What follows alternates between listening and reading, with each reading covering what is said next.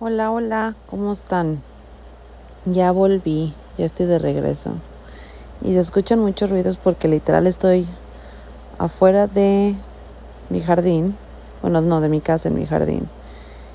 Y está el aire acondicionado y hay ruidos y no tengo micrófono conectado ni nada. Pero bueno, les voy a contar. Bueno, bueno me, me quiero disculpar pues por el audio. Ojalá que me escuchen bien, pero bueno. Yo sé que he estado desaparecida y no he grabado en literal mes y medio casi. Y es porque no estaba conectada conmigo. Hoy, hoy tuve una epifanía y me di cuenta que es porque cuando empecé a grabar este podcast era como... Ya saben como cuando van manejando, que van pensando y tienen el momento de silencio en el que están solamente en su cerebro, que no hay nadie a su alrededor, que no hay nada que los distraiga y estás pensando y estás platicando contigo mismo en tu cabeza. Bueno, ese sentimiento es el que yo tengo cuando hago el podcast. Es el momento en el que estoy sola y todas esas ideas que tengo en mi cerebro se hacen tangibles. No solo las ideas, pero mis comentarios, mis memorias, no sé, cuando hablas contigo mismo, ¿no? Bueno, esa es esa sensación de cuando ustedes hablan con ustedes mismos en sus cabezas y son muy felices. E, esa paz es lo que me da este podcast. Y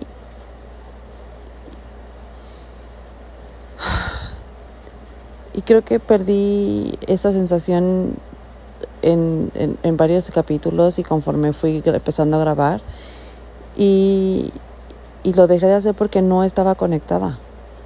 No estaba conectada con lo que estaba haciendo. Pero ya estoy de vuelta. Y esta desconexión y todo esto es porque porque estoy aprendiendo a vivir y a tener las sensaciones que tengo en mi vida. Y, y ahorita que estoy literal alejada de todo lo que es eh, Instagram y Facebook y que no estoy al 100% todo el tiempo checando qué es lo que está pasando, pero estoy aquí con mis hijas, con mi esposo, con mi vida y estoy sintiéndolo y viviéndolo al 100%. He tenido como mucho trabajo y, y mucha paz. Y ahora que estoy con ese momento en, el que tengo mucha paz y que, y que a ver, les voy a contar porque creo que van a estar todos bien confundidos de que qué pedo con la chilanga. Hace mes y medio, eh, no, no mes y medio, sí, hace mes y medio, nos enteramos que el papá de Tony tiene cáncer. Le detectaron etapa 4 de cáncer en el esófago. Y, y, ustedes saben la conexión que yo tengo con cáncer, ¿no? Y etapa 4 y todas estas cosas. Y me conectó con muchas cosas de con Junior. Y el empezar a procesar algo de una persona que amas otra vez por la misma situación es como es como volver a vivir y te da miedo y sabes todo lo que viene y, y no lo quieres vivir otra vez. Y, y bueno, empezamos a trabajar con esto, ¿no? De que su papá está enfermo. Yo empecé a hacer la idea de todo lo que venía, de las situaciones. Bueno, ya saben, es como empezarse a preparar, ¿no? Cuando tienes una noticia así. Y ahora, no solamente prepararte, también tener la esperanza de que el tratamiento va a funcionar, de, de que se va a hacer todo lo posible para tenerlo más tiempo con nosotros. Pero creo que ahí es cuando empecé como a, a darme cuenta que no estaba presente en la situación, que me estaba desconectado, que tenía como mis prioridades estaban no de la mano. Y entonces fue cuando me empecé a alejar un poquito de, del Facebook y del Instagram y estuve más presente. Y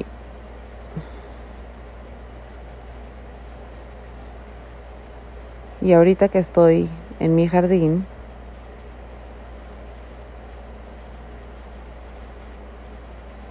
pensando que mi suegro, al que hace mes y medio le detectaron cáncer y que iba a pasar por tratamiento, que iba a luchar y que le íbamos a echar ganas, tiene literal días para vivir, horas. A mi suegro se le hizo una úlcera en el estómago junto con el tumor que tenía en, en el esófago y reventó. Cuando empezó su tratamiento y empezó a luchar, el tumor se hizo pequeño, pero se le hizo un hoyo en el estómago. Y ahora todos los ácidos del estómago están regándose por todo su cuerpo y lo están infectando. Y no hay nada que podamos hacer. Literal no hay nada. No hay operación, no hay medicamento, no hay nada. Y es ahora esperar a que se muera.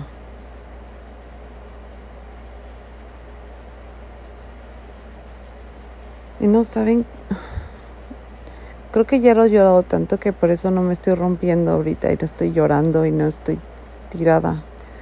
Ha sido un proceso de días en los que piensa uno que, que literal la persona que amas se va a morir y te tienes que esperar a que pase. Y por una parte quieres que pase porque ya no los quieres ver sufrir, pero por otro lado no los quieres perder. Y sientes terror de pensar que ya no van a estar contigo.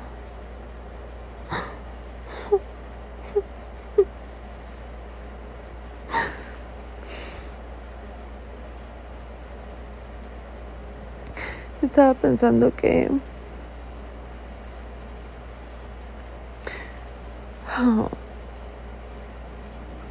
que cuando escoges a las personas en tu vida y esas personas te escogen,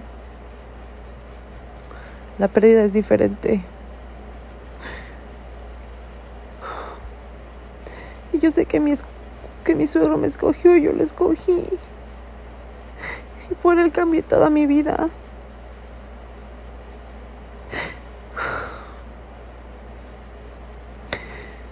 Y la idea que ya no va a estar aquí es horrible y que no puedo hacer nada para ayudarlo.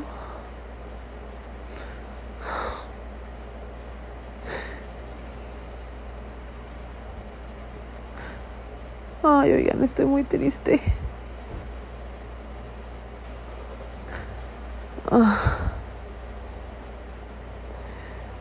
En serio que yo sé que todos los que me escuchan, por lo menos algunos de los que me escuchan, han tenido a alguien que, que han perdido y que y que el corazón se, se rompe.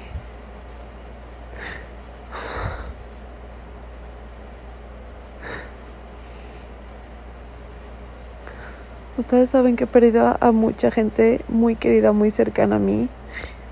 Y, y uno pensaría que que las pérdidas hacen que las siguientes pérdidas sean más fáciles. Ay, pero no, duele igual. O, peor. Ah. Esto es lo que la chilanga piensa cuando está sola.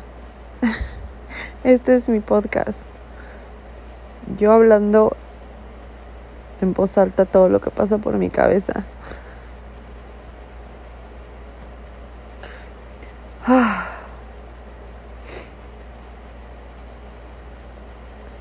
Si quieren escuchar a alguien que habla con su cerebro todo el tiempo, cuando por fin está sola y tiene sus epifanías personales, escuchan, digo, sigan escuchándome, porque esto es lo que va a pasar. Eso es lo que va a pasar por en muchos episodios. Voy a estar hablando yo en voz alta. Todo lo que pasa en mi cabeza va a estar en voz alta mis pendejadas, mis dudas, todo va a ser en voz alta. Como por ejemplo hoy platicaba con Tony que cómo es que funciona cuando cuando te ponen anestesia. Cuando te anestesian, ¿a dónde va? ¿Va específicamente a un lado? ¿Cómo saben que está yendo a ese lado específicamente? Si te lo ponen en el brazo, ¿cómo saben que la anestesia también te va o solo te va a dormir una parte del cuerpo? Ya saben cuando dicen que es la anestesia local o la anestesia general. O sea, ¿qué, qué pasa? Que ese, esa medicina o ese suero o lo que te está metiendo en las venas, que ¿Cómo le hacen para que solo se apague una parte de tu cerebro y te puedas volver a, despertar? ¿Y cómo saben que no está atacando el corazón? ¿Cómo saben? Esa es la, es la maravilla de ser doctor, ¿no? Por eso haces una carrera. Pero bueno, esos son los tipos de temas que van a escuchar en este podcast. Y creo que me estoy grabando para que a lo mejor un día mis hijas escuchen a su mamá y digan qué pedo con mi mamá. Pero van a tener un recuerdo de mi voz y de mis pensamientos. Y, y creo que eso es algo muy padre que les puedo dejar. Es mi legado. A lo mejor no les dejo millones de dólares o no les dejo ser famosa o, o cambiar el mundo, pero les dejo mi voz para que escuchen lo que pasaba por mi cabeza. Porque si yo pudiera, yo tendría la voz de las personas que más amo grabadas para escucharlos todo el tiempo y no extrañarlos.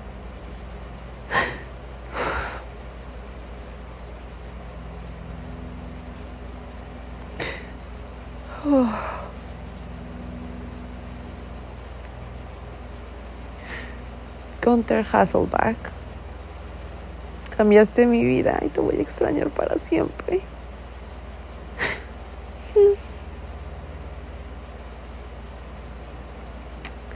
Yo un día de esto les contaré la historia de, de mi suegro, específica con mi suegro. Ah, pero esa historia va a ser cuando esté lista para hablarla en mi cabeza. Estoy de vuelta, gente. Ya volví. Espero que este episodio no esté muy leco. Leco, muy loco para ustedes, pero espero que les guste. Y si no, algún día les gustará a mis hijas. los quiero mucho y los quiero ver triunfar. Los extrañaba. Nos vemos pronto. Chilanga out.